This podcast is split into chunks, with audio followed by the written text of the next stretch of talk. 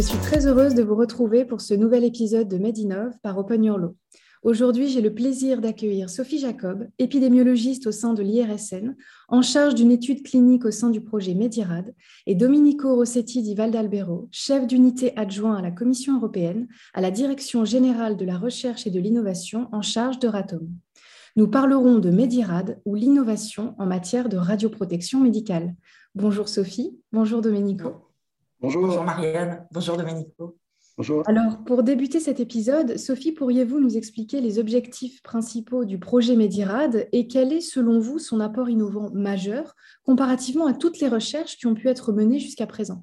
Alors, le projet Medirad, c'est un projet euh, européen qui a regroupé plus d'une trentaine de partenaires européens qui s'est écoulé sur la période 2017-2022, dont l'objectif principal était d'améliorer les bases scientifiques et la pratique clinique de la radioprotection dans le domaine médical, à la fois pour les patients et pour les professionnels de santé. Plus particulièrement, il y avait trois euh, axes majeurs dans le, projet Medirad. Le premier euh, qui a porté sur l'amélioration des outils, des connaissances sur l'estimation et l'enregistrement des doses reçues euh, par les organes au cours des procédures, des procédures médicales tels que euh, les scanners, notamment scanners euh, thoraciques, tels que des euh, procédures en radiologie interventionnelle par guidage fluoroscopique, mais également les, traitements par radioiode dans le cadre des traitements pour les cancers de la thyroïde. Donc ça, c'était le premier, le premier grand volet de Medirad. Un second volet était sur l'évaluation et la meilleure compréhension du risque des effets sur la santé liés à l'exposition aux rayonnements ionisants dans le domaine médical. Et on s'est attaché pour ça, on a lancé deux études cliniques. La première qui s'est intéressée aux effets cardiovasculaires euh, liés à l'irradiation partielle du cœur dans le cadre des radiothérapies pour le traitement des, cancers du sein. Et euh, une autre étude qui s'est intéressée au risque de cancer euh, radio-induit à long terme chez des enfants qui ont reçu des, scanners au cours, euh, au cours de leur enfance. Donc ça, c'était les deux, grandes études épidémiologiques au sein du projet Medirad. Et enfin, un troisième axe qui était particulièrement important dans, dans Medirad, c'était l'élaboration de recommandations s'appuyant sur les résultats du projet Medirad qui euh, puissent permettre d'améliorer la radioprotection, les bonnes pratiques au niveau des patients et des, et des professionnels de santé. Donc, je pense que ce qui était innovant dans le projet Medirad, c'est d'une part que c'était un, gros projet multipartenaire, multidisciplinaire, mais qui ne s'est pas contenté de fournir des résultats. Il y a vraiment eu un gros travail derrière d'élaboration d'une liste de recommandations ici de ces résultats. Et pour l'élaboration de ces recommandations, il y a vraiment eu une discussion, un échange avec les parties prenantes, avec les associations médicales pour élaborer des recommandations qui, euh, colle le mieux possible les besoins des patients, des professionnels de santé. Et c'est en ça, je pense, que le projet Medirad a été particulièrement innovant. Merci beaucoup pour cette réponse complète. On reparlera de ces recommandations tout à l'heure dans le détail. Alors, Domenico, quel est l'objectif aujourd'hui du programme de recherche Horizon 2020 de l'Union européenne et quel lien pourrait-on faire avec Medirad eh bien, le, programme cadre de recherche européen Horizon Europe a pris le relais d'Horizon 2020 et il s'agit d'un des plus grands efforts de recherche et d'innovation au monde. Euh, il est doté de près de 100 milliards d'euros pour la période 2020-2027. À Bruxelles, on utilise le, le, long terme, toujours les 7 ans, donc de 2020 à 2027, c'est 100 milliards d'euros. Et Horizon Europe couvre les plus grands défis auxquels les chercheurs, les industriels, les universités et les citoyens devront faire face, que ce soit le changement climatique, la sécurité d'approvisionnement énergétique, les transports propres, les villes durables et évidemment la santé. Et donc, je suis très heureux de répondre aujourd'hui euh, à vos questions. Euh, Horizon Europe traduit en action le nouvel élan de l'Union européenne et sa volonté d'être sur le podium mondial en matière d'excellence scientifique et d'innovation. Et donc, je suis ravi que l'Europe ait financé euh, Medirad, qui est un très bon exemple de projet d'excellence. Merci beaucoup. Alors, ce projet, donc on vient de le dire, hein, vise à garantir une meilleure qualité de vie des patients, une meilleure protection des professionnels de santé dans le cadre d'une utilisation des rayonnements ionisants dans le domaine médical à des fins diagnostiques et thérapeutiques. Sophie, est-ce que vous avez une approche différente euh, dans le cadre de ce projet entre les professionnels de santé, les patients et les travailleurs? Je pense que l'idée centrale reste la, radioprotection, euh, c'est-à-dire de mener des travaux de, de recherche pour élaborer des mesures qui pourront être prises euh, pour assurer la protection euh, de l'homme et, de son environnement. La radioprotection, elle s'appuie toujours, quelle que soit la population à laquelle on s'intéresse, sur trois, grands principes qui sont la justification, l'optimisation et la limitation des doses. Quand dans nos, recherches sur le patient, l'idée, c'est toujours d'optimiser le maximum le ratio bénéfice-risque pour, pour le patient. Donc, quand on est dans le cadre de la radiographie ou de euh, la médecine nucléaire, ça, va être des, examens qui fournissent euh, des, informations irremplaçables pour le, pour, le, pour le médecin afin de mettre en œuvre le meilleur, le meilleur traitement pour le patient. Mais ces examens vont être utilisés avec, euh, avec le, patient en gardant à l'esprit l'idée de la radioprotection pour le patient, mais également pour le professionnel de santé. Quand on est dans l'autre cadre, par exemple, de la radiothérapie, à ce moment-là, c'est vraiment un compromis puisque l'irradiation va être nécessaire pour traiter la tumeur, mais en parallèle, il va falloir donner une dose qui soit euh, adéquate pour limiter ou euh, faire disparaître la tumeur. En parallèle, il faut que la, dose soit la plus euh, limitée possible en termes d'exposition des tissus sains. Donc, c'est vraiment un compromis et c'est là-dessus que c'est important. les travaux de recherche sur les patients portent là-dessus. Concernant les professionnels, les professionnels de santé, bien sûr, le patient reste central parce que l'idée est toujours que le traitement pour le patient soit le meilleur possible. Dans le domaine de l'activité professionnelle, notamment pour les professionnels de santé, il y a des limites d'exposition pour les professionnels qui existent. Et donc, l'idée qui est euh, derrière cela, c'est toujours de limiter au maximum l'exposition professionnelle en incitant à l'utilisation de moyens de protection. Il y a des, moyens qui peuvent être mis euh, en place auprès des médecins, des médecins pour limiter au maximum leur, euh, leur exposition. Et à la différence du, patient qui va se retrouver dans l'exposition, dans le cadre d'une exposition unique, parfois répétée, mais assez souvent euh, unique, le médecin va en fait réaliser les procédures à longueur de journée et se retrouver dans une exposition répétée, donc cumul de doses nécessite quand même qu'on s'intéresse également à l'exposition des, professionnels de santé. Donc voilà, le terme radioprotection s'applique à toutes les populations auxquelles on s'intéresse, mais avec un enjeu qui est parfois un peu différent. Merci beaucoup et on le, comprend très bien évidemment au vu des, différences hein, de doses qui sont autorisées pour ces différents types euh, de, personnes. Alors l'intérêt de croiser vos points de vue aujourd'hui, c'est d'avoir une vision aussi de l'écosystème autour de ce projet. Domenico, est-ce que vous avez le sentiment que les acteurs publics se mobilisent davantage ces dernières années pour soutenir et accompagner les organismes de recherche scientifique? Oui, certainement, Marianne. Et, jamais, autant qu'aujourd'hui, nous n'avons développé des alliances, des partenariats européens, des missions afin d'atteindre nos objectifs euh, ambitieux qui touchent directement la qualité de vie euh, des citoyens européens. Je pense évidemment aux synergies entre acteurs publics et privés sur les batteries qui doivent permettre la plus grande électrification du continent et la décarbonation de l'Union européenne. Je vous rappelle notre objectif de 55% de réduction de gaz à effet de serre d'ici 2030 par rapport à 1990. C'est un objectif très ambitieux, mais nous estimons qu'il est euh, réalisable.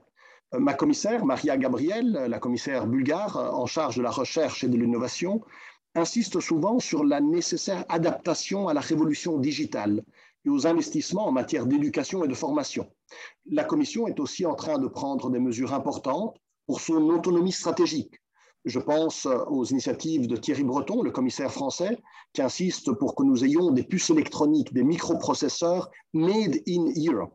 Et quand on parle d'énergie, que ce soit les renouvelables ou le nucléaire, je pense à la fusion et la fission dont je m'occupe au quotidien, les acteurs publics et privés doivent toujours collaborer, ils doivent co-créer. En matière de santé, et je pense qu'on a eu quelques bons exemples avec Medirad, euh, en matière de santé, les hôpitaux sont sans doute le meilleur exemple de l'impérieuse nécessité de collaboration entre le public et le privé. Il suffit de penser aux équipements de radiothérapie ou aux radioisotopes produits dans les réacteurs de recherche qui permettent de lutter contre le cancer. Imagerie médicale et theranostique, cette expression qui marie la thérapie et le diagnostic. Merci beaucoup, c'est très intéressant d'avoir ces deux points de vue. Alors, on, parlait tout à l'heure de, recommandations, justement. Sophie, dans le cadre de ce projet, quelles recommandations principales vous allez émettre? Et dans ce sens, est-ce que le projet piloté par l'IRSN de contrat européen comprendra des propositions différentes? Alors, le projet Medirad s'est terminé euh, il, y a, quelques, quelques semaines et les, recommandations issues du projet sont, désormais accessibles sur le, site internet du, projet. Et donc, ces recommandations portaient sur euh, l'amélioration de la radioprotection pour les patients et les professionnels de santé, alors, cela passait euh, d'une part par l'incitation à mettre en place à l'échelle européenne des registres, de grosses bases de données qui permettent de centraliser au maximum les informations médicales des patients, les informations liées euh, à leur niveau d'exposition, les informations liées aux procédures qui sont réalisées, des informations liées à l'imagerie médicale qui est utilisée, donc avec bien entendu la nécessité d'une harmonisation entre les différents pays, entre les différents centres. Je crois que c'est un point important, la façon d'encoder euh, toutes ces, toutes ces, tous ces paramètres dans un registre à l'échelle européenne. Et bien entendu, quand on parle de registre à l'échelle euh, à l'échelle européenne, on doit bien, euh, sûr respecter les principes fondamentaux du, RGPD, donc le règlement général sur, euh, sur la protection des données. Donc ça, c'est le premier, la première euh, axe des recommandations issues de Medirad. Un deuxième axe qui passe par la nécessité d'optimiser les protocoles, les procédures, en uniformisant les connaissances sur toutes les, procédures qui sont réalisées et les niveaux d'irradiation reçus par les patients et les professionnels de santé. Cette meilleure connaissance de, la dosimétrie peut passer par des nouveaux outils tels que l'intelligence artificielle dont on parle de plus en plus. Donc ça, c'est un point, important, avec l'idée derrière de, euh, bien entendu au niveau du patient, de limiter les, effets qu'on va qualifier de l'effet secondaire liés à l'exposition au rayonnement ionisant. Ça passe aussi au niveau des professionnels euh, de santé par la nécessité d'insister sur l'importance de l'utilisation des, moyens de protection euh, des professionnels de santé, de l'uniformisation, de l'harmonisation des, procédures à l'échelle européenne. Et enfin, euh, Medirad recommande euh, également la mise en place de grandes cohortes de patients à l'échelle européenne avec un suivi sur du long terme qui vont permettre de suivre, grâce à ce suivi sur du long terme, de suivre les effets précoces, les éventuels effets des expositions euh, des patients régulièrement ionisants, mais aussi voir le devenir de ces effets précoces sur du plus long terme. Et donc, tout ça nécessite voilà, des moyens en termes d'effectifs, de, de, nombre de patients à inclure et sur du suivi à long terme. Euh, concernant votre question sur le nouveau euh, projet européen qui se met en place, coordonné par l'IRSN, on parle du projet Piano Forte, donc qui, euh, qui démarre juste au mois de juin de, cette année. C'est un projet, c'est plutôt un partenariat, on va appeler ça un partenariat donc qui va courir sur une période d'au moins cinq ans, qui démarre en, 2022, et donc dont l'objectif général est à nouveau l'amélioration des, connaissances pour la radioprotection, mais pas limité au domaine médical. C'est la radioprotection des patients, mais également des professionnels, travailleurs de l'industrie nucléaire, travailleurs euh, du domaine médical également, et plus généralement de l'environnement. En fait, le, projet Piano Forte euh, a pour objectif de lancer trois gros euh, appels à projets à l'échelle européenne.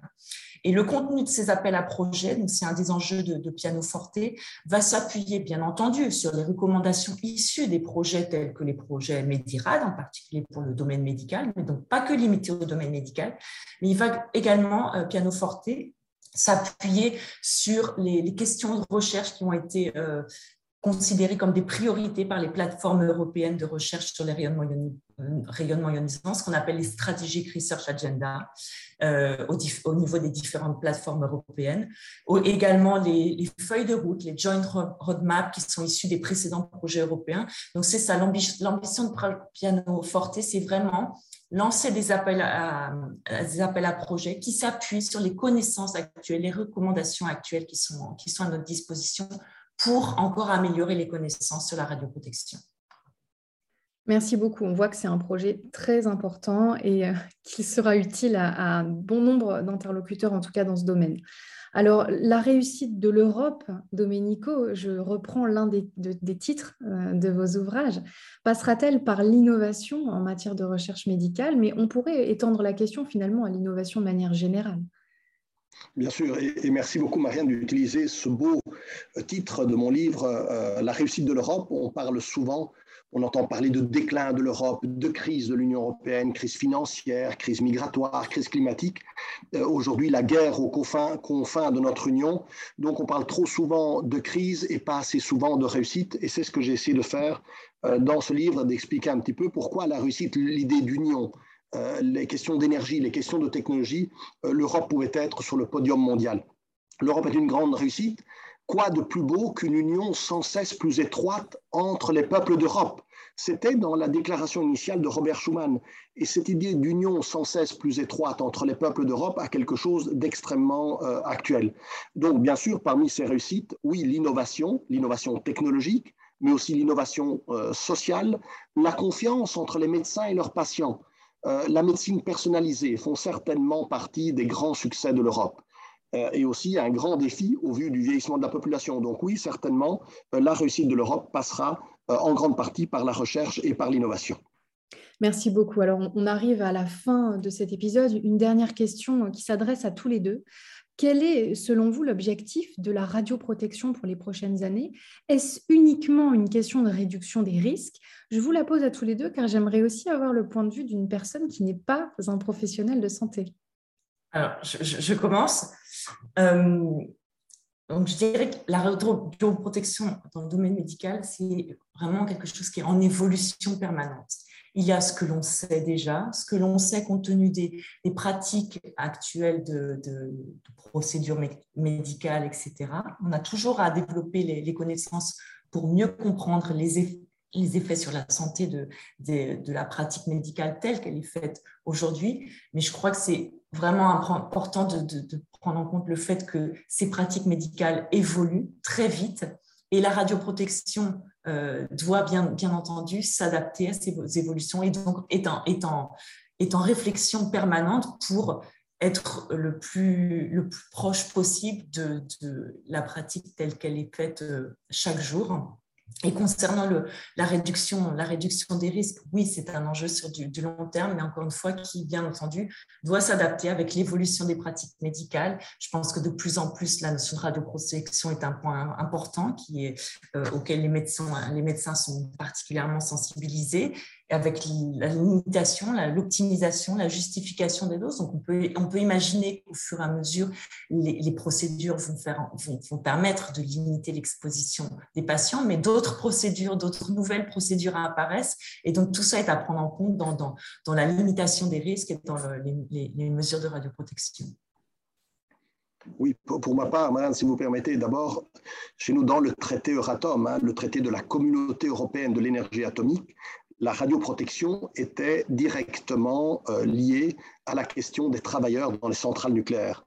Euh, l'utilisation des radiations ionisantes en médecine augmente aujourd'hui, apporte des bénéfices clairs pour la santé des patients. Les technologies nucléaires et radiologiques jouent un rôle clé dans les systèmes de soins modernes, en particulier pour la lutte contre le, cancer. Euh, toutes les étapes, je dirais, de la prise en charge des patients sont concernées. La détection précoce des cancers, les diagnostics, les traitements et les soins palliatifs. Euh, cependant, l'augmentation significative, et Sophie l'a bien dit, l'augmentation significative de l'exposition au rayonnement est un sujet de préoccupation pleinement justifié. Et c'est là certainement la valeur ajoutée des recherches en radioprotection menées par le programme Euratom. Il faut garantir que les patients, mais aussi le personnel médical, le public, aient le moins de risques sanitaires possibles en provenance de l'exposition au rayonnement. Aujourd'hui, l'essentiel de l'exposition aux radiations ionisantes provient de l'imagerie médicale, les scans, les PET ou les autres euh, tomographies assistées par ordinateur et bien sûr les radiothérapies. Avec le développement de la médecine nucléaire, la radioprotection, en particulier l'analyse des impacts de faible dose, n'a jamais été aussi importante. La lutte contre le cancer passe par la bonne utilisation des radiations ionisantes, mais celles-ci doivent être mesurées et toujours plus ciblées. Voilà le rôle crucial de la radioprotection d'après moi.